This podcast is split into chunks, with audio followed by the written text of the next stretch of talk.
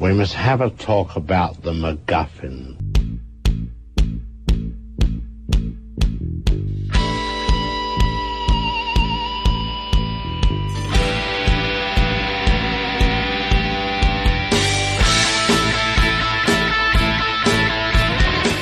Ya sea que miran sus películas en DVDs, Blu-rays, streamings o en páginas para adultos, sean todos bienvenidos a McGuffin Podcast. Este es un podcast del Cineclub Cuyuy, donde un grupo de amigos hablan y comentan todo lo relacionado al mundo del cine. Y en esta ocasión estamos reunidos Cristian, Recuerden, si quieren recibir flores este 14, deben de morirse el día 13. a Giancarlo, La cámara se inventó para la violencia y la acción. a Ale, Y un día vas a mirar alrededor y vas a darte cuenta que todo el mundo te ama, pero nadie te quiere. a José Manuel. Qué profundo. A Andrea, Bienvenidos al espacio donde te decimos qué opinar para que parezca que sepas decir. a Héctor Recuerden, morir es fácil, la comedia es difícil. y quien les habla, Vladi. Y recuerden, el fin del mundo se acerca ya.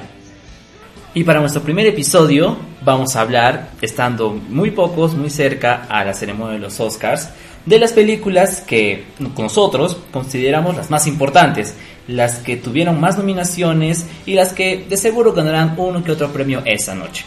Así que demos inicio a este repaso de las películas. Ojo, haremos todo lo posible para que estas reseñas sean sin spoilers, ya que de seguro que muchas películas no llegaron a una cartelera o no la han visto o su proveedor de películas no les ha traído. Así que tranquilos, no les vamos a estropear la experiencia. Ahora empecemos con la película Jojo Rabbit.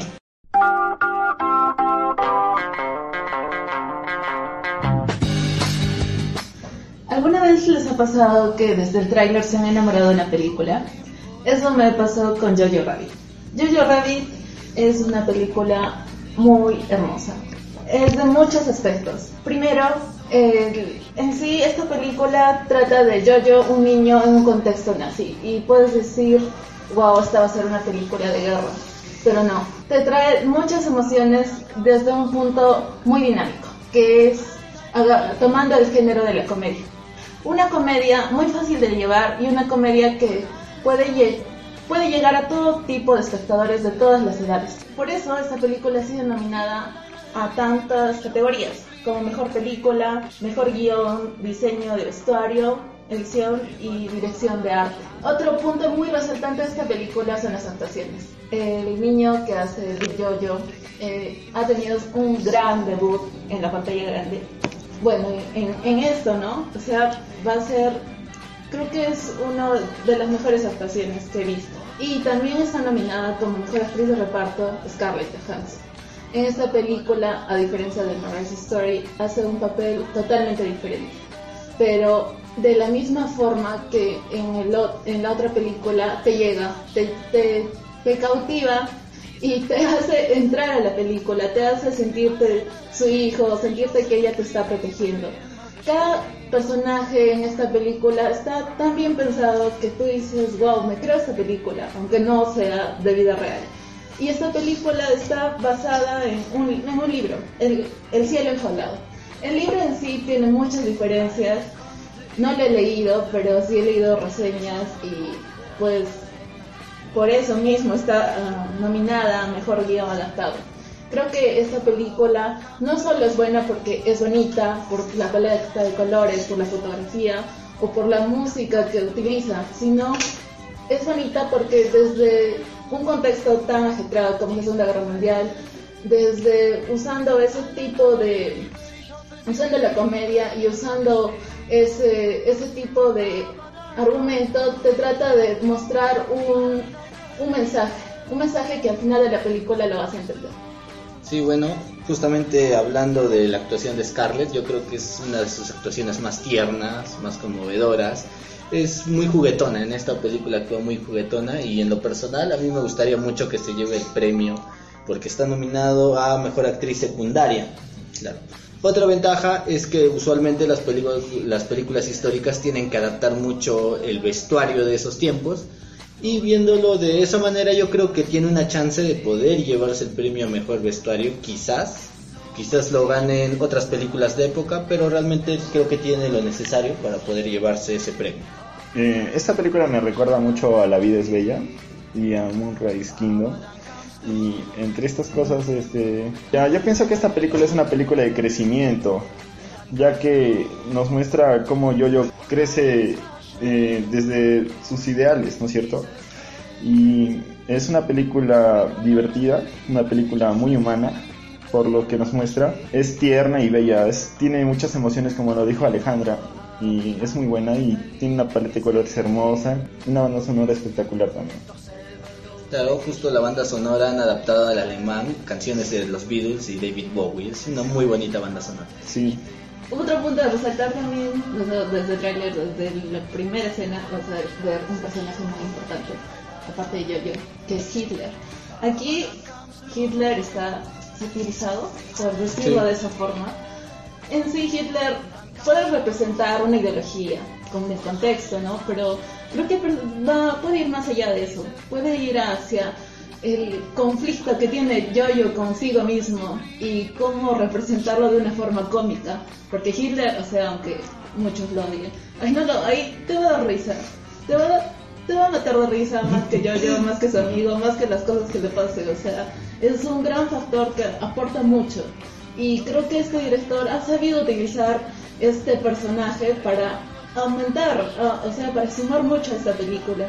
Muchos odiarán a Taika Waititi por Thor, pero creo que con esta película lo vas a tener presente para esperar tal vez algún futuro film que grabe. Creo que es es súper difícil hacer una comedia de una situación tan crítica, ¿no? Sí. Bien, esperemos de que esta película de Jojo, muchos de los que son fanáticos de Jojo, no les hagan referencias y memes. Ahora vamos a hablar acerca de la película de Rápidos y Furiosos, claro que sin Vin Diesel, que es Ford vs Ferrari.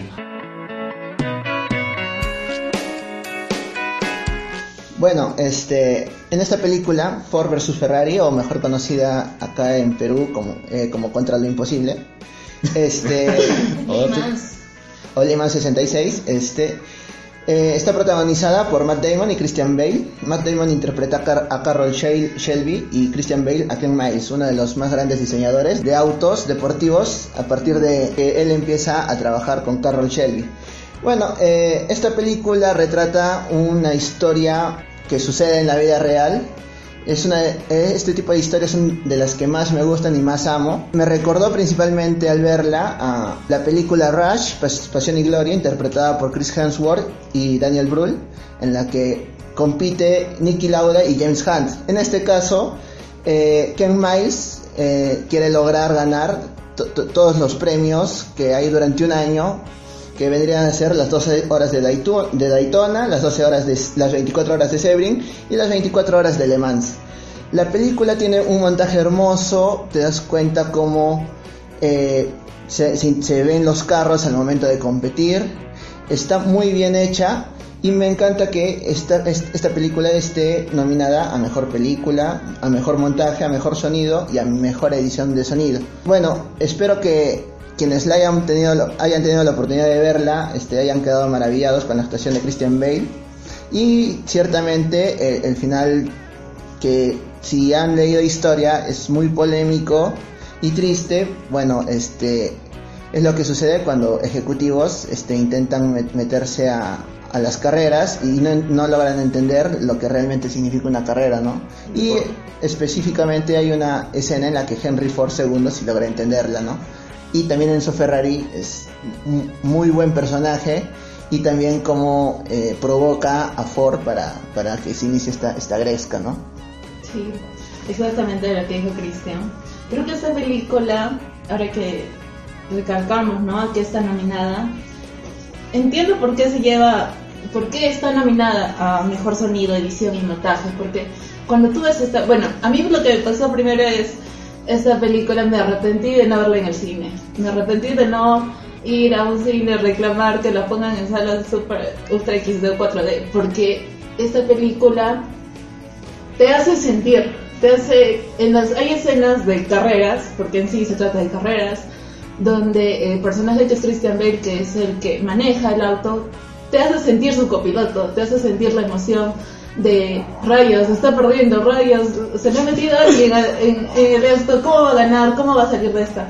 Y te hace sentir el miedo, el miedo de su hijo, que qué tal pasa algo, un accidente, o hay muchas escenas en sí pueden ser fuertes, o sea, no fuertes de, oh, qué miedo esa escena, sino fuertes de emocionalmente. Te porque atrapa. Te atrapan, te atrapan, te pueden hacer sentir el hijo, te pueden hacer sentir la esposa, te pueden hacer sentir un ejecutivo y te pueden hacer odiar a los ejecutivos de Ford y eso es que en sí los pr- protagonistas están del, la- del lado de Ford.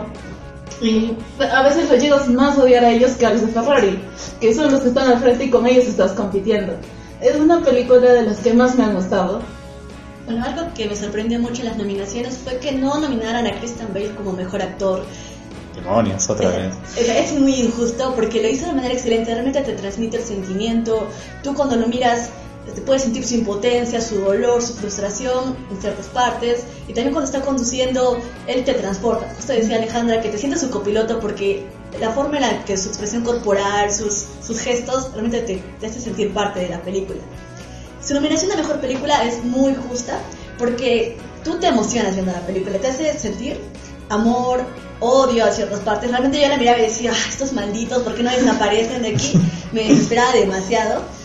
Y también otro factor que me gusta es que te hace amar el deporte, ese deporte de las carreras, a pesar de que tú, yo nunca había visto nada de eso, pero de repente me hace decir, "Ay, quisiera buscar más sobre qué pasó en ese momento, sobre estos carros, o si siguen estas competencias. Creo que eso es un factor muy lindo. Y que también te hace querer que, o sea, bueno, te hace pensar que quieres que gane y creo que muy pocas películas tienen ese, ese factor.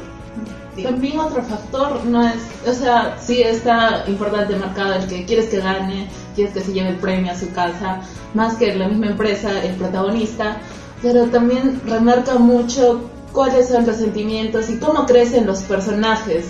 Cómo ves, o sea, desde el principio los dos protagonistas son muy amigos. La amistad es envidiable, es una de las mejores amistades que he visto en el cine y te gusta, pero ves cómo su relación de alguna manera, como todo tipo de relaciones, pasa por sus bajas, por sus altas, y a veces no sabes si odiar a uno o decirle rayos, debiste hacer esto para no perjudicar al otro.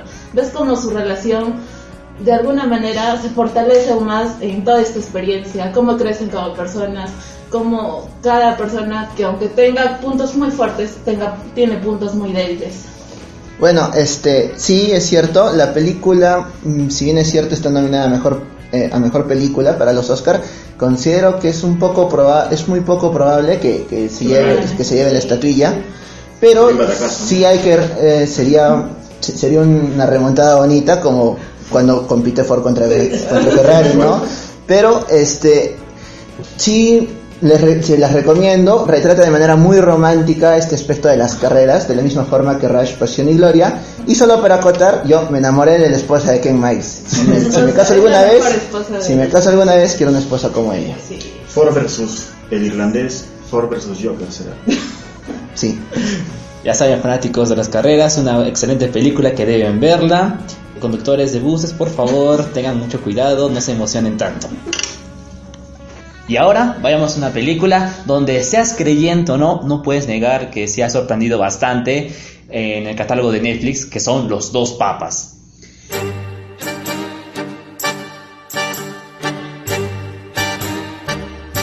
Sí, justo empezamos con la primera de Netflix. Esta película está nominada a Mejor Actor por Jonathan Price, a Mejor Actor de Reparto por Anthony Hopkins y Mejor Guion Adaptado.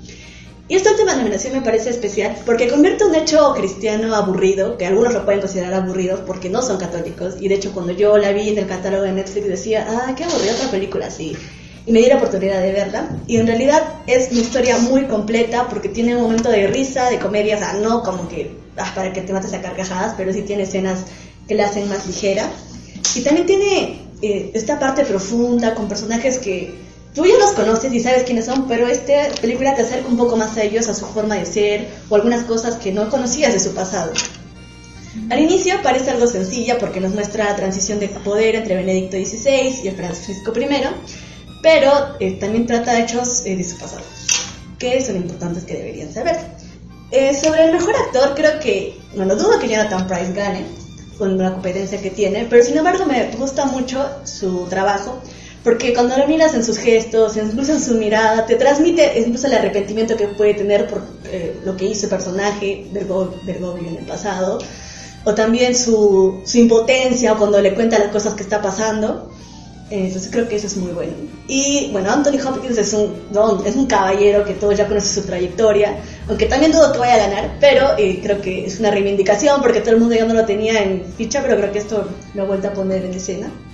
Y otro hecho que la película es que muchos la critican de que no es buena, de que no es pasable porque trata el tema del abuso muy corto, pero ese no es el tema de la película y también sobre que idealizan un personaje, pero eh, que es que es Jonathan Price como eh, Bergoglio, pero es parte de la película porque él es el protagonista y es lo que quieren mostrar. Y además que esta película no está ni a favor ni en contra de la iglesia. Tú prácticamente la puedes ver y disfrutar una historia de dos personajes que tienen dudas, que tienen miedos, que no sabe si continuar con esa vocación que al principio se propuso o finalizarlo. Realmente Fernando Meyes hace un gran trabajo. Ya de por sí nos sorprendió con Ciudad de Dios que fue maravillosa y ese mismo estilo latino con la música y todo se siente también en esta película. Hay canciones que son muy buenas excelentes. Brasilero brasilero. O tenemos Pancho primero que es más grande que él o también o también exacto estás en los barrios argentinos se puede escuchar ahí su folclore su música estás en las calles y también cuando estás en Italia puedes escuchar toda su, su música flotar, cuando ponen la canción de Bella Ciao, seguro muchas cosas ahí cantando, gracias Casa de Papel. Ah, y una cosa que quiero resaltar de esta película que pasó así desapercibido por un momento fue cuando las escenas en las que pueden ver los diferentes conflictos del mundo aparece justamente el Perú, en la que aparece la muralla de la vergüenza. Y es algo que también me pareció muy curioso. Sí, eh, yo concuerdo este, con Andrea sobre, sobre la categoría en la que está nominada, es este, mejor guion adaptado. Me parece que es donde más posibilidades tiene. ¿no? Eh, es un guion interesante por estos viajes, ¿no? De la Argentina al Vaticano, este, por estas conversaciones muy íntimas, ¿no? Pero también muy este, públicas, ¿no? En la, plaza del, del, Vaticano, con, con, la humareda del, del cónclave y todo esto. Y también, pero sobre todo las actuaciones, ¿no? Las actuaciones que, que construyen este guion, ¿no? Eh, y sobre todo eh, mostrar estos personajes tan emblemáticos, tan eh, digamos, para la historia, no solo para el catolicismo, ¿no? para la historia, ¿no? y digamos con una forma tan íntima y una forma también tan, tan, tan pública. ¿no? Me resalto esta escena cuando bueno, están en la capilla Sixtina conversando en este momento de tensión donde hablan sobre la pedofilia y todo esto, y luego los dos curas, los dos este, papas, ¿no? los dos papas salen a la capilla Sixtina a encontrarse con la gente. ¿no? Digamos, eh, ahí me parece que es, un, es una escena interesante que resuelve muy bien diferentes momentos, ¿no? Y me parece que esto es, esto, es una labor del guion, ¿no? Que me parece que está bien, bien, construido, Continuando, a mí, como siempre, ya saben, me encantan las películas basadas en hechos históricos. Eh, hay que resaltar algunos datos históricos. En el 2005 aproximadamente fallece Juan Pablo II, se realiza el cónclave y gana nuestro buen amigo Joseph Ratzinger Z, que diga Joseph Ratzinger. Entonces, eh, y es nombrado como Benedicto XVI. A, raíz de eso es que en el 2001 se publican estos casos de pedofilia y arrastraron todo el problema que, que pasa Benedicto XVI y se, y se nota o lo hacen notar de manera sutil para que él pueda eh, renunciar a su cargo y que lo pueda obtener este Jorge Bergoglio, ¿no? Y se ha nombrado como Francisco I. Eh, algo interesante es que aparentemente Francisco I es el único argentino que no puede suicidarse de su ego. Y bueno, y ciertamente me parece extraño que no haya sido nominada a mejor montaje. Adicional a eso, me parece que sí, donde solo podría tener una oportunidad es en la mejor, en mejor guion adaptado. Y tal vez me parece que sí podría dar la sorpresa como mejor actor principal. Difícil. Difícil que, difícil que supere a Driver o a, o a Joaquin Phoenix, muy difícil. Pero bueno. Es muy peleado, esta ceremonia sí es muy peleada. Todo o sea, es, posible. Todo cabe. Entonces que no pueden dar una sorpresa en esa ocasión. Sí, de repente la iglesia mete algo. ¿Quién sabe? Ahora vayamos a la película de nuestro director favorito que tiene un fetiche por los pies, Quentin Tarantino y Once Upon a Time in Hollywood.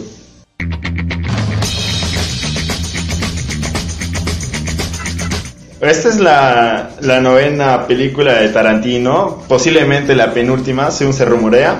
Este, esta película se estrenó en el Festival de Cannes y desde su estreno ha sido muy hablada, ha sido muy reconocida. Y esperada. Claro, y en los Oscars principalmente, porque tiene 10 nominaciones, que vendrían a ser mejor actor, mejor película, mejor actor de reparto, mejor fotografía, mejor diseño de vestuario, mejor director, mejor diseño de producción, me- mejor de- mezcla de sonido, mejor or- guion original, mejor edición de sonido.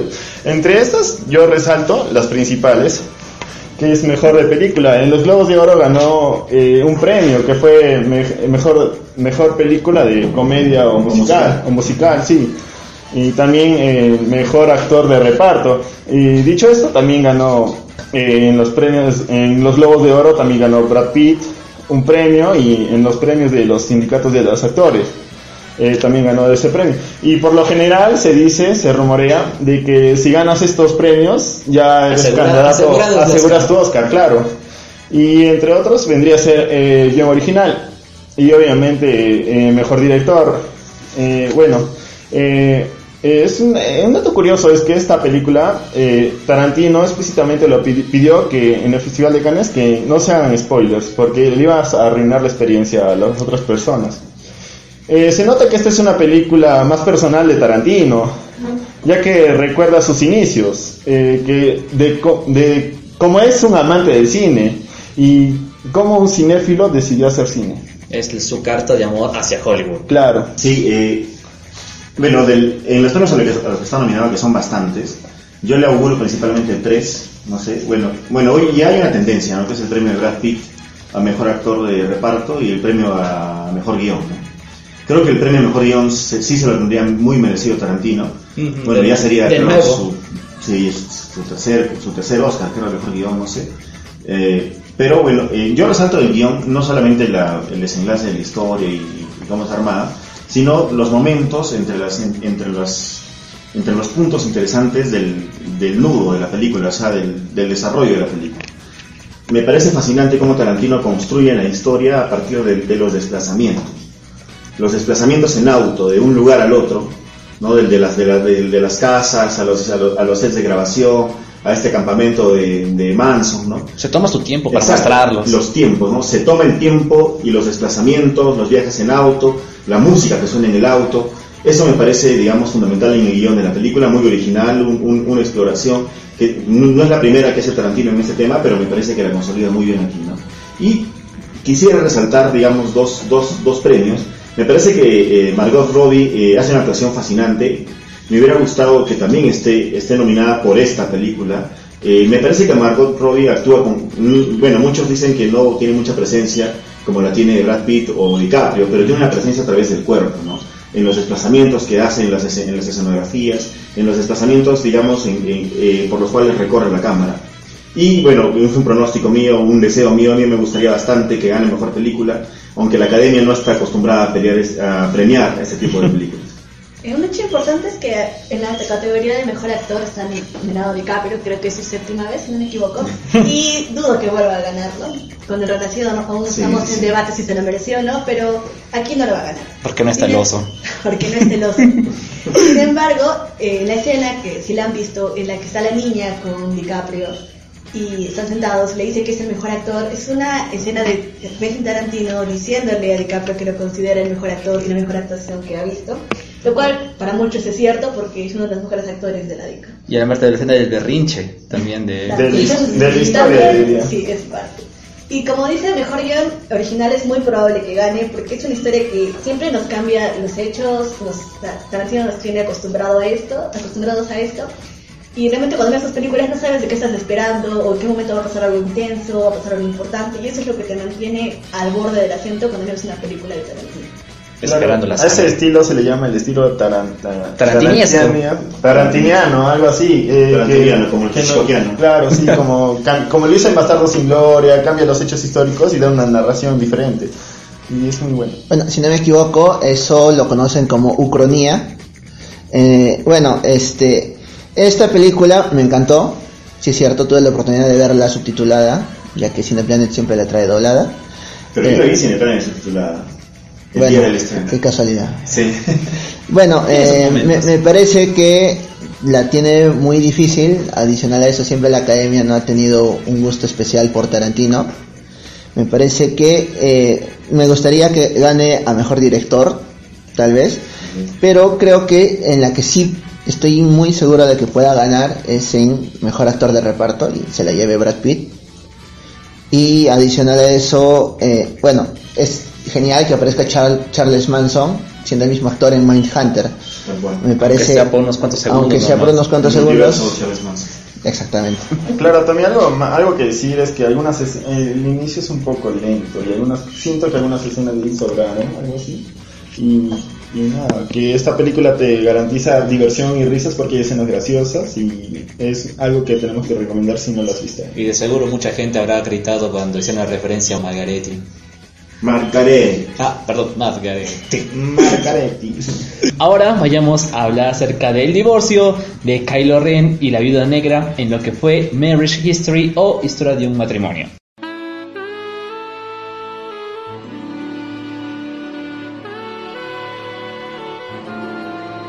Exactamente, Historia de un matrimonio es un drama familiar protagonizado por Scarlett Johansson y Adam Driver, ambos regalando interpretaciones muy buenas. Está nominado en las siguientes categorías: Mejor película, Mejor actriz, Scarlett Johansson, Mejor actriz de reparto, Mejor guion, Mejor actor, Adam Driver y Mejor banda sonora.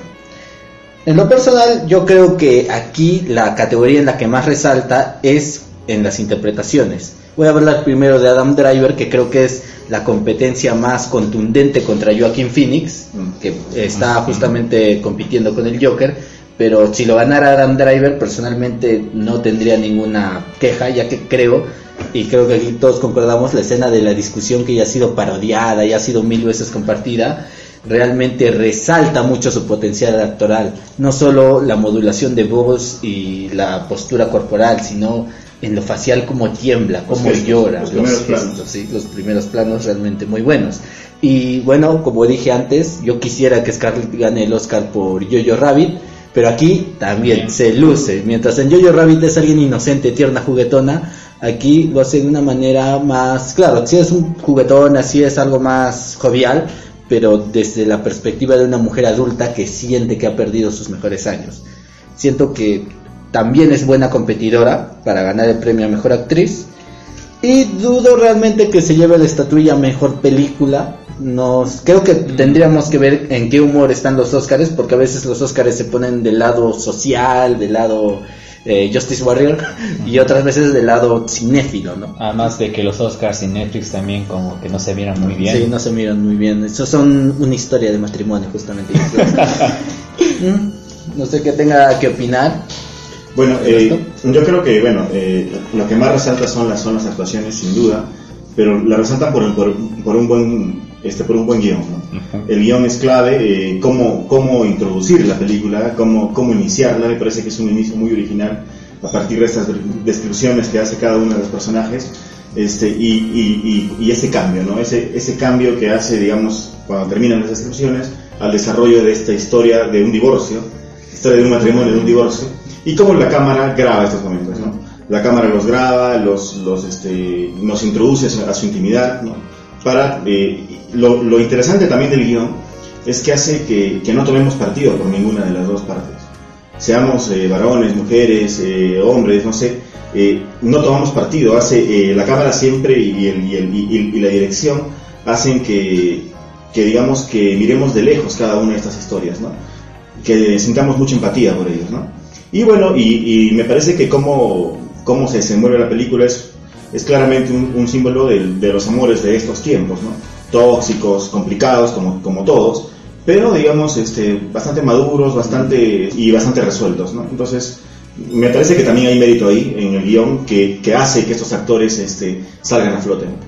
En, al, en algún momento sí alguien podría tomar parte por algún por alguno de los lados, porque me parece que inicialmente hacen un acuerdo y después alguien no lo respeta, pero eh, me parece que tiene actuaciones muy potentes. Son Eso es lo que llama más la atención de esta película, pero sí bien es cierto, eh, al final, como mejor película, dudo que, que gane. Me parece que sí tiene muchas, muchas chances de ganar como mejor actriz o, o mejor actor, pero me parece que al final la película sí va a terminar siendo un poco olvidable porque no es tan, no, no es- no te va a recordar tanto esta historia respecto a otras películas de juicios o de o muy similares, ¿no? Hizo popular el divorcio. Mm, Sí, claro, también hablando así eh, de la actriz Laura Dern, que ganó un premio, el Globo de Oro, que ganó y ahora está nominada también para... Es una de las favoritas. ¿eh? Sí, también. eh, justo de su personaje, se habla que hay una curiosidad de que el- la, la, ¿cómo se llama? La abogada, que los divorció al director y a, y a su, a la otra actriz, creo que era, la que es de Atípica, eh, es, eh, se dio su, su, donde, donde trabaja, Su estudio. su estudio, se dio su estudio para que se grabara en su estudio esa, esa parte de, de Laura o sea, de su, Qué buena promoción.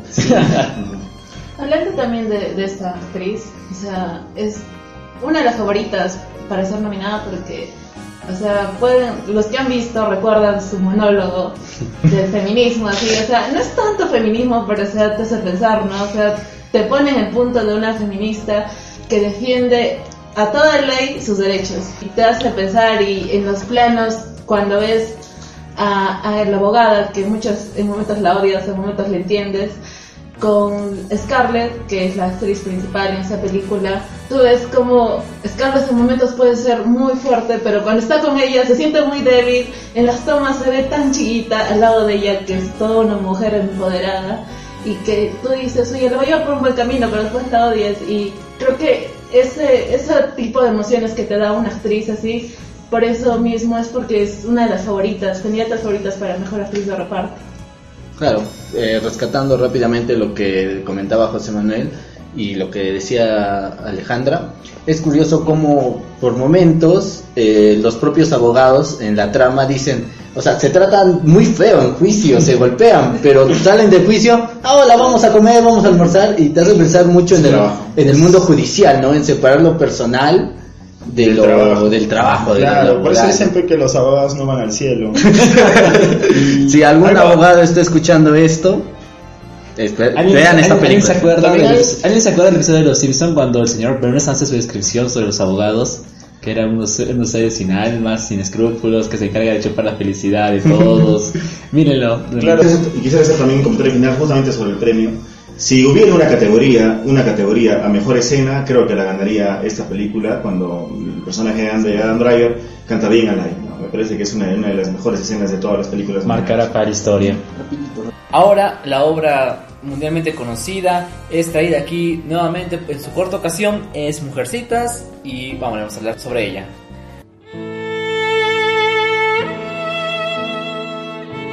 Sí, justo esta película está nominada a Mejor Película, Mejor Actriz por Saoirse Ronan, espero que esté pronunciado bien, Mejor Actriz de Reparto por Florence Pugh, Mejor Guión Adaptado por Greta Gerwig, y Mejor Diseño de Vestuario y Mejor Banda Sonora.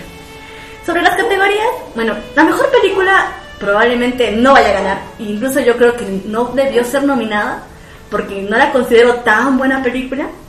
Como Mejor Actriz, Saoirse Ronan es... Es como hablar esta mujer, es muy joven, muy talentosa, es su cuarta nominación al Oscar, esperemos que en algún punto pueda ganar. No la veo como fuerte candidata en esta ocasión y me gustaría en verdad que ella ganara, perdón por Scarlett Johansson.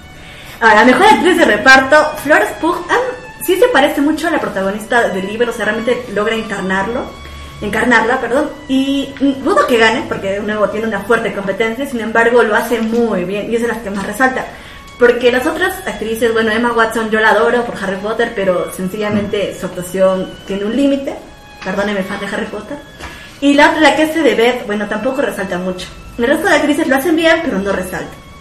Y creo que uno de sus puntos fuertes es mejor guion adaptado. Porque esta película ya es, bueno, este libro ya ha sido traído en varias ocasiones. eh, y esta es su cuarta, creo que la cuarta vez que la adaptan. Pero ¿qué es lo que la hace diferente de otras adaptaciones para que sea tan, para que sea nominada? Es la visión de la directora y de la guionista. La forma en la que cuentan de la diferente perspectiva de los personajes, cómo muestran partes que antes no habían mostrado como yo en New York. Entonces creo que eso es lo que la hace interesante. Y también otro creo que puede ganar en diseño de vestuario. Los vestidos con los que trabajan es hermoso, como está ambientado, es una película de época, en realidad se lucen bastante con eso. Y a mejor banda sonora también me gustó mucho, no, tampoco no creo que gane, pero creo que lo hace muy bien. Sí, como dijiste, tiene muchas nominaciones y bueno, no es tan favorita, pero sí ha resaltado. Eh, como dice el título, Mujercitas tiene una ola. Bueno, el sí, el mensaje es cómo las mujeres deben. Te da el mensaje, ¿no? De trascender, de no dejarte llevar por los estereotipos, de, de seguir esa corriente, ¿no? De igualdad de derechos y todo eso, más que todo en esos tiempos. Eh, lo interesante es del guion es que está adaptado en esa época, por eso también veo muy fuerte calidad en diseño de vestuario. Creo que esto ayuda mucho a, a te das cuenta, pues sí, la película no está na- narrada en una línea directa, eso es una de las cosas eh, que traen nuevas. Al principio te puedo confundir un poco, pero sí ayuda bastante con los flashbacks, recordando, todo te da un porqué y, y eso en sí creo que te ayuda a um, comprender el mensaje. Más que todo me gusta el, el vestuario, el escenario, por eso creo que sería más que todo candidato fuerte en esos. En La actriz sí me gustó, pero como son tantas historias, mm, es muy difícil solo en centrarte en una. Todo tiene que ver, todo está como una red, ¿no? Y pues esos son mis comentarios de esta película. Y creo que aún no está en el cine, así que si la oportunidad para verla, háganla. Ya la sacaron de todos los cines. ¡Demonios! Si no, lean la novela, es muy recomendable. Seguimos ahora con nuestro director, amante de las películas de superhéroes, Martin Scorsese, que este año nos trajo en Netflix una joya, El Irlandés.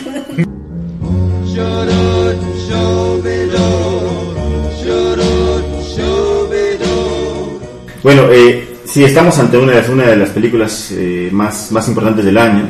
¿no? que ha tenido mucha relevancia por, por la producción de Netflix, por la duración, ¿no? y por las actuaciones y por re- reunir otra vez a estos titanes del cine. ¿no? Eh, estamos ante una película, si bien puede ser eh, similar a las, a las anteriores, a la filmografía de Scorsese, es una, una película especial. Es una película especial porque Scorsese trata de grabar, digamos, el, el, el fin o la decadencia de un género, que es esta película de mafias. Porque ya estas películas se acaban. Y se acaban con él, se acaban con Robert De Niro, se acaban con Al Pacino, con Joe Pesci, ¿no? Eh, esta película es muy interesante desde el punto de vista del, del, del tema. A Scorsese, a Coppola, que lo mencionaste, a Hitchcock. Scorsese y Hitchcock, directores católicos, pero directores que se fascinan por el crimen, por la mafia. Es un mundo que, que los fascina, que, le- que les encanta, pero siempre eh, dan su punto de vista de qué está bien y qué está mal, ¿no? No desde un punto de vista moralista, porque no tratan de juzgar a sus personajes, a sus villanos, no los, eh, no los llenan de prejuicios, sino más bien son empáticos con ellos. Son empáticos para, para conocerlos, para, para, digamos, para que nosotros podamos comprenderlos. ¿no? A pesar de que están Comprenderlos- disparando, masacrando, dañando a otros, igual te caen bien. para comprender, no que nos que nos caigan bien, sino que nos identificamos con ellos en momentos porque sufren dramas. Los villanos de Scorsese son, digamos, comienzan mal, suben al, al, al, al hecatombe, digamos, están en, en la palestra y vuelven a caer a lo mismo, ¿no? Es un, es un elipse que, de que ellos vuelven a repetir, ¿no? Y, y vuelve a pasar esto con, con, con Scorsese, ¿no? Y, ya se había visto en Streets y en, y en, y en Goodfellas, ¿no? Bueno, eh, creo que la película, eh, desde, este- des- desde este punto de vista, digamos, moral, no moralista, pero sí moral, tiene, tiene un referente en el género, ¿no? Eh, los varones, digamos, son los que, que cometen todos estas, estas, estos crímenes y los personajes, las actrices, eh, este, mujeres, son las que van a ser los referentes morales. El caso de Peggy, ¿no? El caso de Peggy va a ser, digamos, la- el, el- el- el referente moral de, la, de toda la historia, ¿no? A pesar de que no hace muchos diálogos, tan solamente Sí, sí, con la solamente mirada. mirada o con, o- bueno, con, su papel en el guion más que nada, ¿no? El, per- la construcción del personaje más que la actuación. Creo que también este, es importante mencionar el, tema del silencio, ¿no? Justamente, acá no se menciona crimen, acá no se menciona nada, acá se dice, oye, pitas casas, en vez de, de hablar del asesinato, de la delincuencia, de todo esto, ¿no? Creo, creo que justamente eh, al, mencionar todo esto, al mencionar to- todos estos temas de la película, nace, digamos, su, su nominación como favorita a mejor película. Me parece que es, es, una de las grandes favoritas a ganar este premio, junto con las con otras también que están muy muy muy importantes en este tema, ¿no? ¿Por qué, ¿Por qué mejor película? ¿Por qué son mejores mejor película? Porque es una película que construye todas las variables. Tiene fotografía, tiene montaje, tiene actuación, tiene guion. A, partir de, digamos, de no prescindir de estos elementos que son importantes, construye, una, eh, este, construye un gran film, ¿no? Y por último, eh, me gustaría hablar de las actuaciones, ¿no? Eh, si bien Robert De Niro no está nominado, que me parece... eh, Injusticia. no, me parece que está por debajo de Al Pacino y está por debajo de Joe. ¿no? Eh, me parece que sobre todo na- eh, destaca bastante la actuación de Al, de Al Pacino, quien digamos vuelve, vuelve después de un tiempo digamos de, de cierto retiro, vuelve a, a- a realizar un papel muy, muy destacado, ¿no? Por sus gestos, la escena del juicio, ¿no? Cuando está en el juicio y el tipo se mete, ¿no? Y, y- y- y sale Al Pacino a meterle un par de piñas, un par de golpes, ¿no? Y- O cuando se queja, reclama por que un socio llega tarde. Exacto, exacto. Y, y- y, digamos, eh, en cuanto al guion, ¿no? Tiene un- uno- unos aciertos muy interesantes sobre el final, ¿no? Que, digamos, destacan la nostalgia de los personajes. La nostalgia de no trascender, ¿no? De no trascender, de no, de no, digamos... Son personajes que están empeñados en trascender, pero no logran nada, ¿no? Cuando este, el personaje de De Niro le, le muestra la foto de la enfermera y no reconoce a Hoffa, ¿no? Bueno, eh, haciendo una opinión rápida, eh, no tuve la oportunidad de ver eh, la película que ya mencionamos, Ford vs Ferrari, pero eh, justamente creo que esta puede ser su principal competencia en la categoría de mejor montaje, porque el montaje en el irlandés construye muy bien el ritmo. Escenas como la de las explosiones de los autos se manejan muy bien, ¿no? Mediante el montaje y la edición, y yo creo que es una buena contendiente para poder ganar el premio. Los flashbacks que hacen en el transcurso del tiempo, de que regresan a los pasados, a juventud y regresa de nuevo al donde escena del asilo. Eso sí, en mejor efectos especiales, no, nada que ver. Creo que el reju- rejuvenecimiento por CGI se vio horrendo. Pésimo, horrible. Sí, debieron contratar actores para que interpreten a los personajes más jóvenes, ¿no? También hablando de, del miedo que tienen los, los criminales, o sea, hay un momento donde le muestran a una enfermera la foto de Exacto. y no sabe quién es, pero para él era como una leyenda en sus tiempos, ese miedo que tienen a perderse de la historia. De la no trascendencia. Claro, el no trascender y Que es por lo que pelean siempre. claro, todos sí, lo mismo que aquí le está esa vaina. y terminan, y terminan- y terminan en una prisión muy abandonados, Olvidados. y olvidados. Ya. Y bueno, con el hecho de que es una gran película, de que Scorsese tuvo que buscar el apoyo de Netflix para poder producirla, y siendo Netflix en esos premios va a ser muy también discutido, quizás no gane, que en mi parte quizás no, pero porque en, en los Globos de Oro no ha ganado bastantes premios como que mucha gente pensaba, sorprendió bastante Fue eso. nominado, pero no ganó. No ganó casi nada, claro. Obviamente quisieron su reconocimiento a Scorsese, Habrá no que ver si es la academia- leyenda. Claro, es que la academia parece que la academia reconozca. está en contra de las plataformas de No creo, no creo. No creo que esté en Se contra. dice, pero veamos La esta academia. vez la academia hace justicia a una leyenda del cine como la Scorsese y esta película que no es la mejor de sus No, no, no nada. no es la mejor. No es la mejor pero, Pero, es, pero es una gran película. fue una gran película que si no la han visto los- las tres horas y media que duran que no les asusten por favor denle una oportunidad y ahora rompiendo con las barreras de los subtítulos yo la película que este año nos ha sorprendido a todos que ha sido Parasite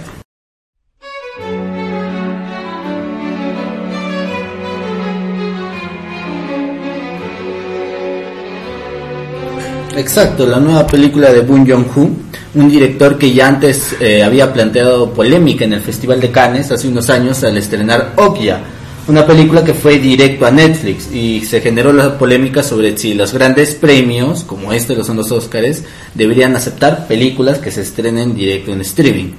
Esta película, no obstante, sí llegó a cadenas de cine, sí llegó a estrenarse en el Festival de Cannes, donde ganó la Palma de Oro, de hecho. Retrata la historia de una familia de bajos recursos que empieza a falsificar sus identidades con tal de acceder a, una a la casa de una familia con buenos recursos económicos y justamente ahí viene el nombre, como parasitan, ¿no? Y de hecho la película hace un increscendo para poder hablar incluso de temas sociales como la desigualdad, como la meritocracia y no solo eso, sino que también la película aprovecha para poder hacer comentarios sobre la desigualdad de clases, la desigualdad de oportunidades, la meritocracia y sobre todo eh, cómo a veces olvidamos a los más desafortunados, ¿no? Ha sido nominada a seis categorías, mejor película, mejor guion original, mejor director, mejor edición, mejor producción, diseño de producción y mejor película extranjera. Que de taza es la que va a ganar. Justamente eh, aquí se repite un poco lo que sucedió con Roma el año pasado, de que fue nominado a muchos premios y entre ellos mejor película extranjera y mejor película. Como sabemos, eh, los Oscars son premios gringos y a pesar de que la academia se ha ido abriendo poco a poco a un cine más internacional y no solo el suyo, aún así es muy difícil que pasen la barrera y que gane a mejor película en un país de nuevo gringo, en el país estadounidense. Por lo que creo que va a ganar a mejor película extranjera, más muy difícil, casi imposible que gane a mejor película, aunque quisiera. A mí me gustaría en una de sus nominaciones que ganara mejor producción, porque la puesta en escena, cuando ustedes miren, la casa en la que se desarrolla la, la trama es un personaje más. O sea, realmente, incluso a veces más importante que algunos otros personajes. La casa es sumamente importante y creo que esto es un hecho muy interesante porque muy pocas películas le dan tanta importancia al lugar donde se desarrollan los hechos. Eh, también, lo que también creo que es un fuerte candidato a mejor guion original. Porque esta historia, como dijo el director, la tenía pensada desde hace mucho tiempo, es de hecho muy amigo de Tarantino y comparten ideas a menudo. Y también me gusta la forma en la que retrata las perspectivas de las, de las personas humildes o las personas ricas, cómo cada uno mira un mismo hecho de diferentes maneras, cómo nos puede afectar. Y creo que en nuestra realidad peruana también lo podríamos identificar bastante cuando la veamos. Es una película que no sé que es muy probable que no gane a mejor película, pero me gustaría que lo hiciera porque es una película que te hace analizar, reflexionar, cuestionarte lo que pasa con tu vida, cómo tratas a los demás, qué estás haciendo tú por mejorar la situación de tu país, de la calidad de vida y todas esas cosas. Así que es rico. Bueno, rescato lo que comenta Andrea de que en guion, y como dije anteriormente, el guion no solo es suspenso, sino que también aprovecha, al igual que el Joker, a sus personajes para hacer ¿no? esta crítica, esta separación de clases y ver lo horrible, a veces lo ignorado del tema. Me gustaría también, sé que en la categoría de mejor director está también muy peleada junto a Tarantino y junto a Scorsese. No obstante, creo que la dirección de Boon Joon-ho aquí resalta, se nota la evolución desde sus anteriores películas que también eran muy buenas. Así que mis predicciones, puede, tiene una poca posibilidad, pero puede ganar mejor guion original, me gustaría que gane. Me gustaría mucho que gane en director, pero también está muy peleada la categoría y en definitiva creo que le darán el premio consuelo de mejor película extranjera eh, en vez de mejor película, ¿no? Que es lo que aspira, lo que creo que muchos, muchos esperamos. Pues, ¿qué más decir? Pues, esta película te toca en muchos aspectos. Mm, Como mencionaron, la escenografía es algo que realmente me gusta. Hay momentos, hay grandes, hay varios momentos, eh, minutos, donde no ves a los personajes hablando nada, solo miras escenas, la lluvia, eh, dónde vive, o sonidos como el bueno, no sé si es un, bueno, es un spoiler, ¿no? Pero el sonido de una cabeza contra una pared puede ser tan wow, o sea, te puede dejar tan diablo, o sea, como y luego pensar cómo el director hizo para que de alguna manera empezar de combin- combinar tantos géneros en sí, empiezas como una comedia, un poco de sátira, un poco de no mezclar las, las diferentes eh, rangos sociales y terminar con un suspenso, un thriller y Claro, eh, resalto eso porque en la filmografía del director suele jugar en, en- en ese aspecto. Tiene películas de suspenso, pero a veces arma también las escenas para un remate hilarante y es tan genial como él mismo logra romper la tensión sin llegar a perderla del todo. Eh, aprovecho para decir que miren su filmografía ya que está muy plagada de lo que es la denuncia hacia los verdaderos monstruos, que justamente somos nosotros. ¿no? Bueno, yo creo que es una... Bueno, no, no he visto la película, y creo, pero conozco el tema que trata y con esto que se decía, se decía al inicio del lenguaje, creo que este tema es universal, ¿no? Y, y por eso es importante romper esta barrera. Y bueno, yo no lo he visto hasta ahorita porque quiero verla en el cine, así que por favor, Cinépolis, no me decepcione. O No todas la las, no la todas las cadenas, o todas las cadenas para que no Y en buenos horarios, por favor. Sí, muy noche no, mis carros no pasan. Ella era una bella, bella película que deben verla de todas formas. Rompa las barreras de los subtítulos, como nos dijo el director, para disfrutar de un excelente cine. No solo estas, sino de muy buenas historias que nos traen. Y si bien Parasite es uno de los grandes candidatos para poder ganar varias estatuillas en los Oscars, otra película que ha sido la sorpresa fue 1917.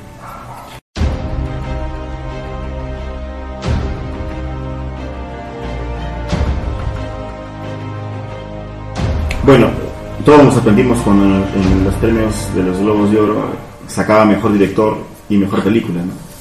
Y bueno, y todos teníamos la expectativa porque le ganaban al irlandés, le ganaban al Joker y lo fuimos a ver al cine. Y cuando lo fuimos a ver al cine salimos maravillados. Sabimos el por qué ganaron. Sabimos por qué. Pero sin embargo yo tengo algu- al- algunas cosas que mencionar acerca de esta película en contra y a favor, ¿no? Aquí voy a, a- a retomar bre- brevemente un- una postura que, que habla un teórico argentino sobre el cine, que habla de la diferencia entre el cinematógrafo y el cine. El cinematógrafo es toda la técnica con la que se graba un- una determinada historia, un, un- un determinado movimiento, pero el cine va más allá, ¿no? En el, en el cine se ven otras cosas, ¿no? Se, se ve la actuación, se ve un fuera de campo, se ve cómo se articula todo esto en base a un guion, ¿no? Entonces, ahí me parece que la película adolece un poco. Si bien es, es, este, es muy interesante cinematográficamente, tiene mucha belleza, es, es, una poesía visual, digamos, eh, el, el dirigir la mirada hacia, hacia este factor le resta, le resta algunas cosas en otros factores, como es principalmente la actuación. ¿no? Eh, por eso no destaca en actuaciones, por eso no está nominada en actuaciones. Yo creo que el guion es muy interesante porque está constituido como una ópera, como una ópera de tres actos, ¿no? Y ca- en cada acto hay, hay claramente un- un- una banda sonora, hay claramente una, una estética, hay claramente una, un- unos motivos de la cámara, ¿no? En, en un primer acto la cámara va, va descubriendo cosas y nos vamos encontrando con cada cosa, ¿no? La segunda es, es muy parecida a una ópera, incluso este, con estas luces en, en esta ciudad derruida, en esta ruina, y el personaje, digamos, pegándose, pegándose a un muro eh, con un afiche que parecía claramente como si se tratase de, un, del, acto de una ópera con toda esa estética, ¿no? Eh, también es muy importante eh, hablar, digamos, del plano secuencia, que si bien es, digamos, el plano secuencia, ¿no? Todo lo que significa el plano secuencia en, en el cine. Ya habíamos visto a, a Scorsese, a Orson Welles, ¿no? Yo no entiendo por qué hacer un plano secuencia de toda la película.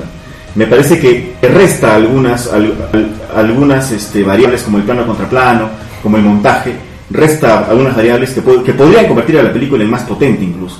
¿no? Pero sin embargo me parece que es un plano secuencia bien, bien logrado porque la cámara, digamos, eh, se va moviendo en, en relación al guion, va construyendo un guion la propia cámara y, eh, y está muy bien hecha.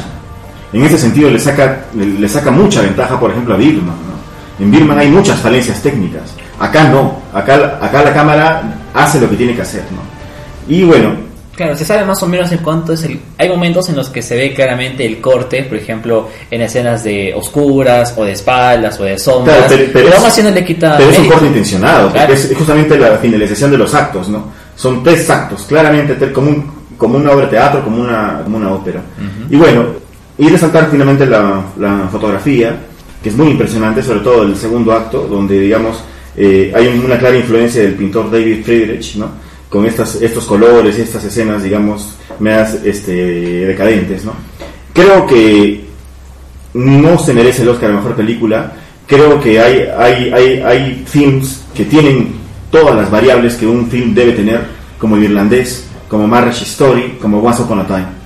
Creo que sí merece todos los premios de cinematografía, de fotografía, de banda sonora, de, de- edición de sonido. Ahí tiene que arrasar esta película. Y la gran, el, el gran ausente, digamos, en esta película, que es una deuda de esta película, son las actuaciones. Bueno, eh, concuerdo contigo respecto a las categorías técnicas. Creo Sí. que aquí no sé si alguien no concuerda para pegarle, porque dentro de Oh. cinematografía, dentro de, de edición de sonido, de la mezcla, tanto de la banda sonora, todo eso, destaca, destaca muy bien. No obstante, y a pesar de que creo que tiene muy buenas contendientes, eh, viendo las cartas sobre la mesa, creo que hay un- una buena posibilidad de que gane, ya que como dijimos, Marriage Story y El Irlandés son de Netflix, que está en el divorcio con los Oscars. no, no estoy muy seguro de eso. Ajá, claro. Habrá que verlo, habrá que verlo. Claro, puede que represente una barrera, pero no necesariamente que sea una alta, ¿no? Eh, y como mencioné anteriormente, tendríamos que ver el humor de los, de los premios en esta temporada, porque hay temporadas en las que sí premian usualmente la película más visualmente bella, hay temporadas en las que premian la película socialmente más resaltante Como o aceptada, digamos. la, la más involucrada, como fue con Spotlight, como fue con Moonlight.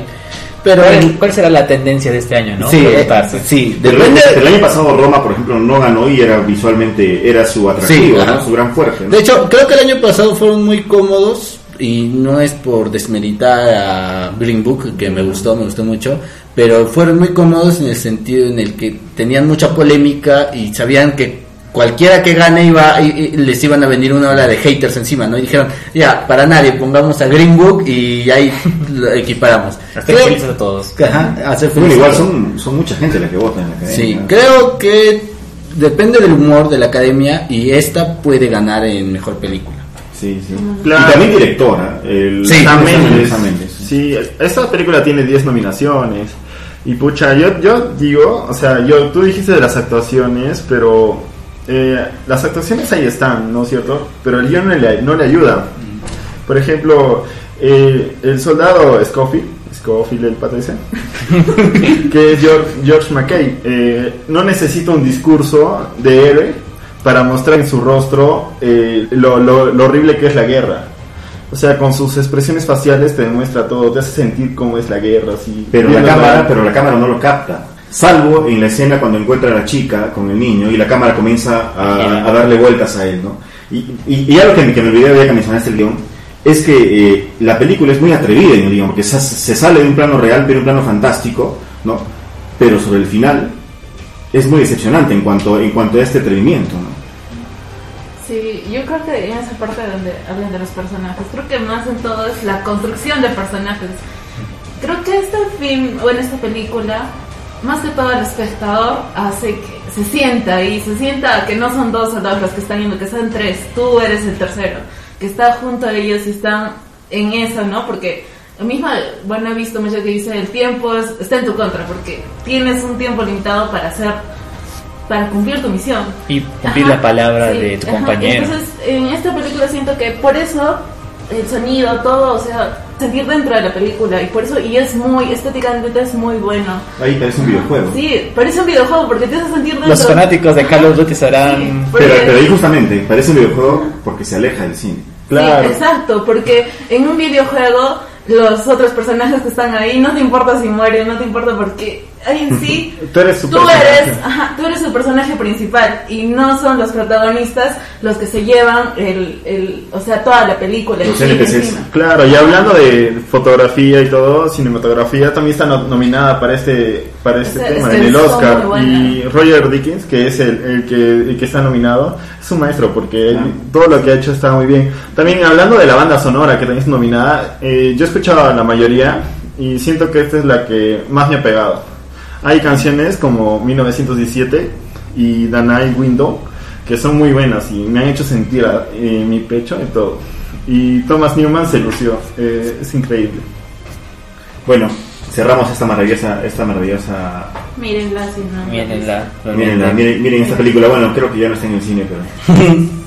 No. la mejor, la mejor en referente a cine bélico, podría ser. No, bueno, creo que creo que creo que ahí eh, eh, la película toma mucho de Dunker, pero no llega no llega digamos a a repercutir como esta como esta película. Dunker, sí, Dunker Creo que llega te da otro tipo explora de mucho más. aspecto, ajá, otro tipo, un, un aspecto más de sensibilidad, de, sen- o sea, de estar tú, de meterte en esa misión. Claro. En cambio, en Dunkirk creo que te llenaba de otras, otro pero es que cosas. pero es que Dunker eh, Dunker explora estos temas técnicos del tiempo y del y del, y del espacio, que es la principal virtud de 1917, ¿no? Y pero no llega a los niveles de Dunker. ¿no? Y para finalizar, vamos a hablar, a comentar sobre la película que ha sido amada y odiada por la sociedad, el bromas, el jajas, el que ha sacado muchas ideas para que en Halloween varias gente se pintara de payaso, que es el Joker.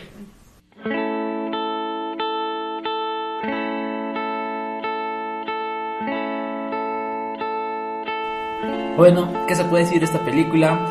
Que ya todo el mundo ya la conoce, que es acerca de relatar los orígenes de uno de los villanos más famosos y conocidos de los cómics. Y que esta película, si bien no se basa en un cómic en especial, toma muchas referencias de ellos para poder humanizar al personaje de Joker, que aquí lo llaman Arthur, y podemos ver cómo un mal día lo puede convertir a en la locura. Esta película ha sido la película que tiene más nominaciones, que fue a, que es a mejor película, mejor dirección, mejor guion adaptado, mejor montaje, montaje de sonido, sonido, mejor actor, fotografía, mejor vestuario, un poco más creo que lo ponen hasta mejor película animada, porque de verdad ha dado mucho de qué hablar y está dando mucho de qué hablar. Muchos la llaman sobrevalorada esta película, ya sea por sus excesivas nominaciones o porque sencillamente no eh, hace competencia a grandes películas. Pero, ¿qué dicen? ¿Ya ¿Su nominación es justa o no? Bueno, creo que esta película marca cierta polémica, ¿no? Bueno, sí marca polémica respecto a varios temas. En el tema social, que Estados Unidos tenía miedo de los tiroteos, que tenía miedo que incita a la violencia. También la polémica, justo en contraste con lo que decía Martin Scorsese, que las cintas de superhéroes no podían clasificarse como cine. Justamente esta película toma mucho de Scorsese para poder construirse a sí mismo. En lo personal creo que sí, que si no tuviera el título Joker, que si no tuviera Ciudad Gótica o referencia a Batman, creo que si no tuviera ese título de quizás película, no de superhéroes, sino película de cómics, Hubiera trabajado igual. Mm, no hubiera tenido el impacto que tuvo, ¿no? Es más, muchos ahora se codean con que, ah, el cine de superhéroes, ah, DC sí, sí hace buenas películas y todo eso. En lo personal creo que sí, las nominaciones están merecidas, tengamos en cuenta que son nominaciones. Y creo que sí merece ganarse la estatuilla en ciertos premios, como Joaquin Phoenix, yo creo que junto a Adam Driver son los más peleados en esa categoría, pero yo estaría contento que, que, que- que gane Joaquin Phoenix, me parece una actuación muy buena en lo físico, en lo emocional, la escena de cuando él llora, la escena en la que se ve, lo ve esquelético, Eh, fotográficamente en la cinematografía me parece destacable, la banda sonora no estoy seguro si fue nominada. Sí, también. Y me parece muy buena banda sonora. Y de hecho creo que si es que ganara el premio a mejor director, que lo veo difícil, pero si es que lo ganara, sería una buena forma de, me- de condecorar el ascenso que ha tenido eh, Todd Phillips, que pasó de dirigir películas de... re- ¿Qué pasó re- ayer? Sí, de qué pasó ayer. Esas, película. esas ¿Qué películas... pasó ayer? Es una gran película. Muy bueno. Entonces, de, de- de La pa- tercera también. pasar de, la- de una trilogía de películas un poco más light a estas categorías, creo Es un gran cambio. Es un gran cambio. Eh, haciendo referencia al meme, es un gran cambio. Y realmente, sí, yo creo que sí merece ciertas eh, estatuillas. En lo personal, me parece que en lo que respecta a mejor eh, fotografía, cinematografía y mejor actuación, yo sí se las daría. Bueno, yo creo que Joker sí es una gran película. eh, creo que no es una película de superhéroes ni, ni de No, cómics. para nada. No, eh, por eso eh, usar la referencia esta de, de Scorsese con el tema de las películas, yo creo que el de, de, de Marvel ¿no? y, y de cómics, creo que no, no es el caso. Eh, bueno, sí. Lo digo porque no no no res- no apuntando a Marvel o a DC, sino Claro. que él dijo abiertamente que las Sí, películas sí. de superhéroes, ¿no? Por Sí, eso sí. la acotación Pero que creo está que ahí el Joker no está. Creo que ahí el Joker no está, no está dentro de ese universo, ¿no? Esa etiqueta no va a Creo esta que, película. creo que no, creo que no. Eh, yo creo que es una gran película. eh, resalto sobre todo, y no sé si, si vale la, la categoría de diseño de arte, diseño de producción, como la película, bueno, y también el guion y la dirección, obviamente, pasa, digamos, de planos reales, planos este, muy, muy este, rea- realistas, a, a lugares un poco, digamos, eh, afectivos, este, imaginarios, ¿no? psicológicos, digamos, sale un poco de la realidad por momentos, y esto es gracias a Joaquin Phoenix, ¿no? Y también, digamos, al, al, al propio desarrollo de la película. Creo que Joaquin Phoenix eh, hace una muy buena actuación, pero creo que Adam Driver está, es, es superior en la actuación. ¿Por qué? Porque Joaquin Phoenix, si bien no realiza una mala actuación, creo que lo que sobresale en, en su caso es la caracterización. muy, muy diferente de una actuación que en el caso de Dan Driver, digamos, es, es, es, es, muy evidente, ¿no? Creo que sin embargo el Joker es una película transgresora, toca temas delicados, ¿no? Y como lo, como lo decía Arthur, ¿no? Eh, la, socie- la sociedad abandona estos, a estos este, seres vulnerables. Que necesitan eh, ayuda psicológica. necesitan ayuda, que, que podemos ser cualquiera de nosotros en, un- en algún momento, con esta, esta sociedad muy, muy este, veloz y muy, muy complicada, ¿no?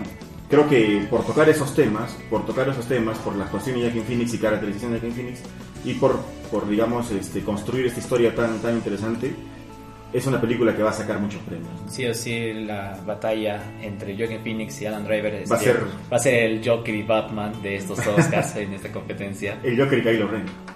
Yo creo que eh, Joaquin Phoenix es el pilar principal de la película porque yo no me imagino a Jared Leto interpretando a este Joker de No. ninguna forma. No. Entonces, yo creo que sí le puede ganar a Adam Driver. De hecho, ya le ha ganado Sí. anteriores premios. En todos los premios, creo. En todos los premios En le ha todos ha sido ganado, mejor actor.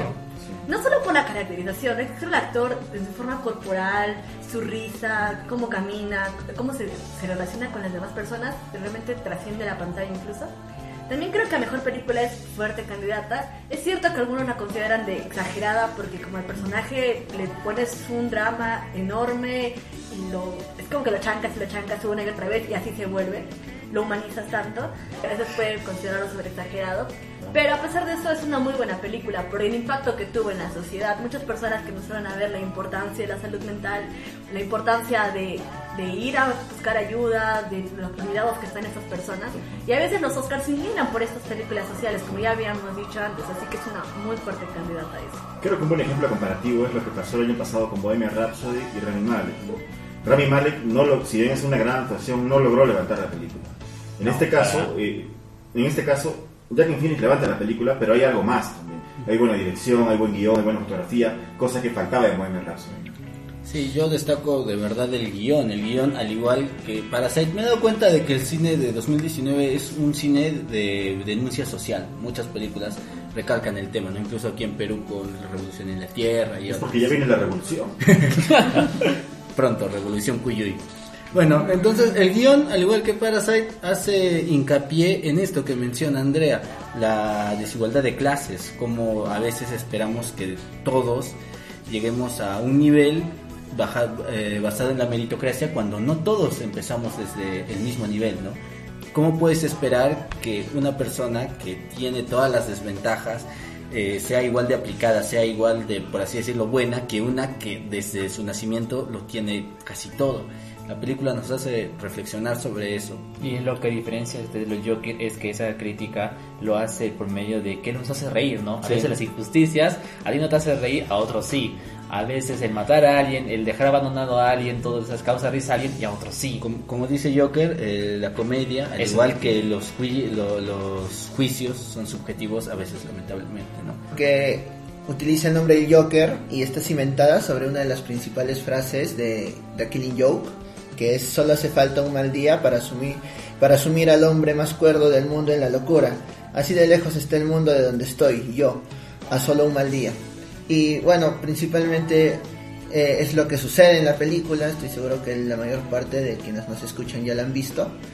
Eh, es lo que sucede y podemos ver que principalmente todas las nominadas a mejor película este, destacan muchísimo por su guion. Me parece que esto más es una guerra de guiones antes que siendo la principal variable respecto a o lo que resalta más en estas películas. Eh, también ver que muchas veces nos quejamos de que humanizan a un personaje, pero creo que siempre termina la, la realidad superando la ficción, ¿no? Entonces me parece un poco extraño o ridículo que se piense que se está humanizando demasiado un personaje, porque al final las desgracias que suceden en el día a día terminan siendo muchísimo peores que las que podemos ver en, en- en el Joker, ¿no? Ya sería más la sensibilidad del espectador, ¿no? Exactamente, considero que si bien es cierto, eh, es- eh, nuestra sociedad actualmente tolera muy poco el sarcasmo, el humor negro y se, y, se, y se siente muy afectada o transgredida cuando vemos filmes de esta calidad, ¿no? Y eh, si un director logra superar es- eh, estas, estas barreras y pensar en, no subestimar a los espectadores, obtenemos películas de este tipo, ¿no? Bueno, yo digo que eh, Joaquín Phoenix se pone la película así en el hombro y la levanta totalmente. Y bueno, tiene la fotografía, la banda sonora, el maquillaje, todo es muy premiable en esta película. Y obviamente la actuación de Joaquín Phoenix, que es un, un magistral recital de, de locura. Es un gran actor, pero como digo, no creo que sea la mejor película ni, ni que tenga el mejor guion para así Claro, decirlo. no es una obra No es maestra. una obra maestra. Y en su tiempo cuando se estrenó decían que era la mejor película de la década. Por así yo escuché esa cosa y me... Que han ganado León de Oro, Le- León de Oro en Venecia. Creo que es un festival más importante que los. Y bueno, creo Sí, que todos también. concordamos aquí que, que mal que Endgame no hayan sido nominados a más premios, ¿verdad? Sí. Ves, también- Tenemos también- un fanático. también, también, Tendría que seguir decir sí, que también falta. comentar que ta- también comentar que si bien es cierto este este Joker es muy potente tiene mucha presencia eh, me parece no sé qué tan de acuerdo estén ustedes pero eh, va casi al nivel o tal vez podría superar al, al Joker de Heath Ledger Sin duda. Como, como película eh, eh, es, va mucho más allá. Es va, que- va mucho más allá desde, desde diferentes planos. Es que ¿no? Todd Phillips creó a su Joker muy aparte de la cualquier referencia a cómics o a multiversos a cinematográficos de superhéroes. Ha hecho una Claro. persona más natural, a diferencia del de Heath Ledger que tuvo que basarse en un contexto de ciudad gótica que existió Batman. Hablando de cine, sí, creo que Joker es mucho más este, trabajada, pero creo que en- hablando entre actores, bueno, es, es, es discutible y debatible, ¿no? Creo que no hay un- Creo que es, digamos, eh, ambos tienen grandes papeles, ¿no? Gran- grandes actuaciones, pero hablando de cine, cine como tal, creo que Joker, la última película de Joaquin Phoenix, es Sí. mucho mejor. O sea, hablando en general de la película, Tal sí, el, Joker sí es muchísimo mejor, pero tal vez separando so- simplemente a las interpretaci- interpretaciones o a los actores, sí es muy debatible. Muchos van a decir Heath Ledger, otros van a comentar que. Es por generaciones Joaquin también. Creo que cada- Esta generación va a elegir a Es que, este. es que por un lado tenemos a un Joker frenético, digamos loco, enrumbado hacia, hacia el desastre, y por otro tenemos un personaje que lucha, Claro, que por- lucha por, por Que ha sido víctima de los tranquilidad, abusos, por su de tranquilidad y, y- y que al final, digamos, termina, termina vencido. ¿no? Claro, es que uno habla de su génesis y otro habla de ya cuando ya está, ya se volvió loco. Claro, porque en realidad en los cómics, si no me equivoco, hablan de que el Joker no es una sola persona, sino es a- así Claro. como Ya, Batman, ya, es ya- una ya ideología. tocando ya temas de cómics que no creo que ya... Que no le gustan a Martin Scorsese. Aparte de eso, o sea, que no, esperemos que no toquen o no haya una, secuela de esta película, que la verdad no necesitaría. Y casualmente está más referenciada en Scorsese esta película. Claro, Bueno, tiene por, por el, por el arte. ¿no? Por, por la fotografía. Sus- las referencias son muy claras, pero aún así es algo distinto este Joker. Bueno, Muy Tenemos que, hablar, teníamos que hablar de esa manera de la Sí, película más nominada. sí, es por algo, ¿no? Así que veamos si es que se hace con alguna que otra estatuilla y qué sorpresas nos dará en los Oscars.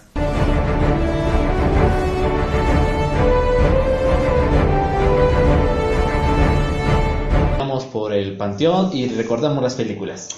Yo realmente creo que fue un desperdicio no nominar a Uncut Gems, Diamantes en Bruto, como lo tradujeron. Es realmente una buena actuación de Adam Sandler, que nos tiene acostumbrados a las películas familiares, llenas de solo groserías y humor. Comerciales, familiar. Es Sí, dinero. Sí, es, es- es un humor demasiado genérico, demasiado muy poco trabajado. Sin embargo, aquí eh, realmente se luce como actor. No diría que merece la estatuilla, pero merecía la nominación. Muy buena actuación.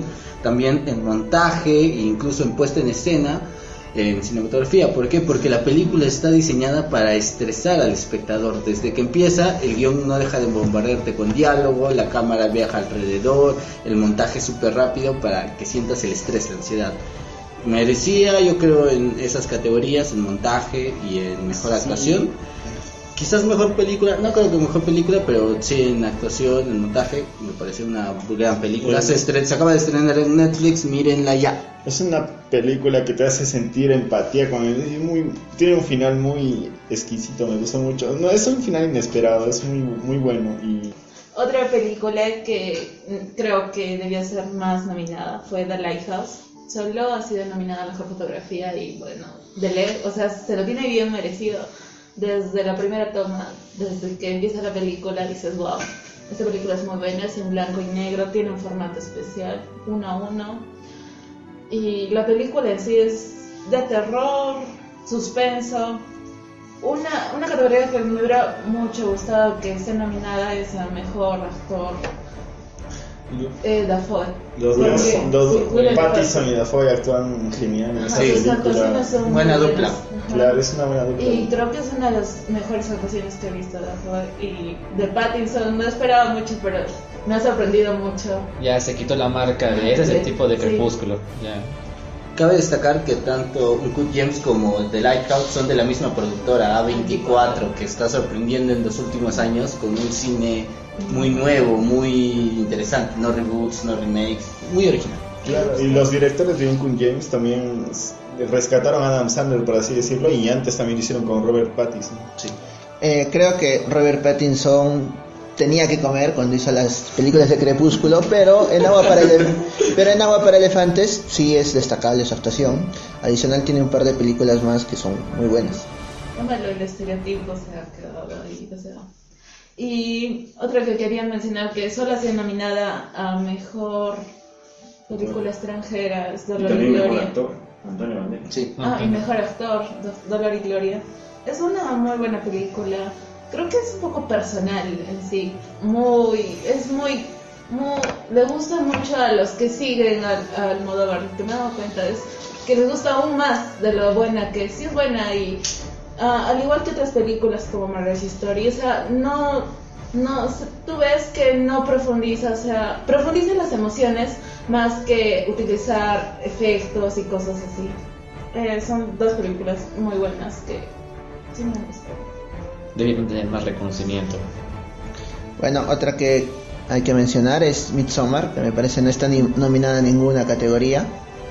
Eh, la forma en la que manejan el, terror, o bueno, el suspenso, porque no es tanto terror, está muy bien hecha. Me parece que sí, también en el eh, en la producción para, para, para las vestimentas, para las prendas, sí está bien, bien lograda. Pero es creo que la consideraron simplemente como una versión eh, sueca de, de, una yunza o de una fie- de la fiesta de San Juan, si la queremos proyectar de esa manera, ¿no? Pero Es- más, pero más es- volados. Pero es terror por el propio cine, ¿no? No ese terror de que... Es un psic- terror de- psicológico. Esa película es terror por el propio cine, ¿no? No es terror, digamos, por el último grito, por el por ese grito que... que Los, o- screams. o esa cara que aparece, esa cara que aparece al último momento, esa luz, ¿no? Es un terror logrado de- desde la propia historia, desde el, desde el propio cine. ¿no? Sí, Usando que- la luz, sobre todo. Cual, cual, claro, claro. Claro que eh, creo que es desmere- es- se ha desmerecido que, que no haya tenido ese tipo de cosas, ¿no? Tal vez se le puede reprochar que pudo haber un poquito más de gore al momento de, de- de asesinar a los personajes, porque simplemente desaparecen, pero no ves cómo sucede y el morbo es, está parte, ahí. pero es parte de la línea también de la película. Sí, Claro. pero- La fotografía Pero el gore sí estuvo ahí también. Y, y adicional a eso, eh, tú tienes, a partir de ver esta película, tienes miedo de viajar con amigos cuando te dicen, vamos a la fiesta de mi pueblo, ¿no? Claro, vamos, a tu novia. Vamos a ver. Claro, vamos de viaje. Y, y es el director de The Witcher también, que es una película muy buena. No es una serie en realidad, The Witcher. No, No, The Witcher no, La The Witch. Witch. The The Witch. Ah, Perdónenlo, perdónenlo. una es serie de videojuegos también. Calcar que esta película también es de A24, entonces podemos ver que para la siguiente Hay una tendencia, ¿no? hay una tendencia y probablemente nos esté sorprendiendo en la próxima edición de los Oscars. Ojalá. No me refiero a la, a la- la que viene, sino a la del Ojalá, 2000 sí, sí. 2020, 2021 sería. Perteneciente al 2020. Son Exacto. detalles, creo. Sí. Y bueno, otra película que a mí me dolió bastante el hecho que no fue nominada a, a varios premios fue Rocketman porque me dolió porque el año pasado, bueno, cuando fue nominada Bohemian Rhapsody a mejor película, mejor actor, vale, ganaron. Y cuando vi Rocketman dije, de todas formas esta película es superior y sí o sí tiene que ganar a mejor actor, mejor película quizás. Pero bueno, mejor película es debatible porque este año ha sido ha sido bastante bombardeado por muy buenas películas, así que iba a ser una competencia muy dura. Pero por mejor actor, realmente el papel que hace Taron Egerton a, a la al actuar de la vida desenfrenada, loca y con mucho estilo de Elton John, realmente la película se luce. El cantar todas su- sus canciones, él mismo no hace como se hace en Bohemian Rhapsody, que es un playback de, de Freddie Mercury. Aquí Taylor Egerton canta todas sus canciones y es algo súper genial. Escúchenla, está en Spotify. Y merecía tener esa nominación. Si bien solamente está nominada para su canción original, que también es muy, muy, muy hermosa la canción, sí o debió tener más, más alcance bastantes premios. Y eso bastante me duele. Muy buena película, mírenla si les gusta lo que son los musicales. Y una última película que quería hablar era El retrato de una mujer en llamas. Es una película francesa. Eh, esta película estéticamente es muy buena. Es me hace recordar mucho a Call, Call pero la, la trama no es tan pesada. Bueno, yo la siento aún más ligera. Eh, siento que la historia se desarrolla de una buena manera y las tomas, bueno, estéticamente es muy buena. Mm, se desarrolla en una época antigua como muchas películas que hemos visto, que hemos repasado y bueno, me gusta mucho, estéticamente es muy buena, los escenarios, el vestuario, el, el guion también, o sea, hay, hay partes donde no hablan, donde solo viendo sus expresiones eh, puedes alcanzar las emociones. Creo que, creo que me hubiera gustado que la nominaran a Mejor Película Extranjera. Hay una película francesa que es Los Miserables, pero creo que esta tuvo más alcance todavía. Se proyectó en el Festival de Cannes y, o sea, fue mejor recibida que esta película que ha sido nominada en los Oscars. Las dos son francesas, pero esta me ha gustado más. Tal vez es porque relaciona mucho el arte, el arte de la pintura, porque se trata de una, una, una dama que es de la, de la cor- cortesía, corteza, y una pintora. Entonces, es una película estéticamente muy bella.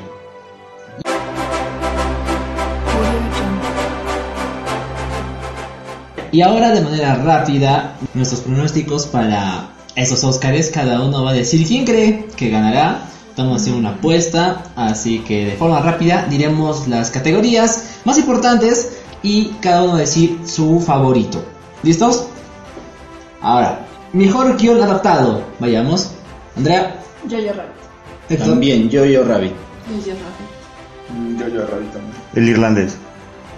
El Joker. Joker. Ahora vayamos con mejor guion original. Ahora vayamos en otra vez. Vamos, Cristian, primero. Eh, bueno, considero que va a ser Érase una vez en Hollywood. Igual eres una vez en Hollywood. Igual, igual, era una vez en Hollywood. Historia de matrimonio. Yo quisiera que gane Parasite, pero sé que es bien difícil. Era así una vez. Parasite. Ahora vayamos a mejor actriz secundaria. Vayamos ahora por Andrea. Eh, historia de matrimonio, Laura. Scar- Scarlett Johansson en Jojo Rabbit. Laura Dern. Laura Dern también. Laura Dern también. Scarlett Johansson. Jojo Rabbit. Igual, yo soy a todo corazón Scarlett Johansson. Ahora vayamos a mejor actor secundario. Eh, considero que va a ganar en esta ocasión Brad Pitt por Once Upon a Time in Hollywood. Al Pacino, el irlandés. Brad Pitt en Era una Hollywood. Brad Pitt. Brad Pitt o Joe Pesci. Joe Pesci. Yo voy por Brad Pitt porque aún tengo cuando se me echa con Bruce Lee. No, esto es por la escena sin camisa. ¿no? También, también. Ahora por el mejor actor principal. Andrea. Joaquin Phoenix. También Joaquin Phoenix.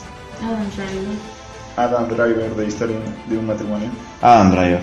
Yo creo que el Vaticano metió fichas. Jonathan Price. Yo a todo corazón también Joaquín Phoenix. Chicos, no hagan la- el reto de las escaleras, por favor. Ahora a mejor actriz va Mm, bueno, yo considero que va a ganar Saoirse Ronan por Mujercitas. Soy Ronan también. Scarlett Johansson. Scarlett Johansson. Soy muy fanático, sé que parezco fanboy, pero Scarlett Johansson. Scarlett Johansson. Scarlett Johansson por la vida negra. No, que diga, por esta vida sí, sí tiene que ganar. Ahora a nuestras predicciones a mejor dirección. Bong Joon-ho. Martin Scorsese. Quentin Tarantino. Martin Scorsese. Bon Joon-ho. Sam Mendes. Qué fragmentada que pronóstico. Martin Scorsese. Y ahora, Ahora la categoría que todos esperan. And the Oscar goes la to- que esperemos de que en esta ocasión no haya ningún error en sobres. Que es a mejor película. Andrea. Parásitos. 1917. Historia de un matrimonio. 1917. and the winner es el irlandés. Mm, yo considero que podría dar la sorpresa Ford versus Ferrari. Yo creo que Joker. Sí o sí, la sociedad va a estar peleada. También, va a ganar qué en fragmentado que está.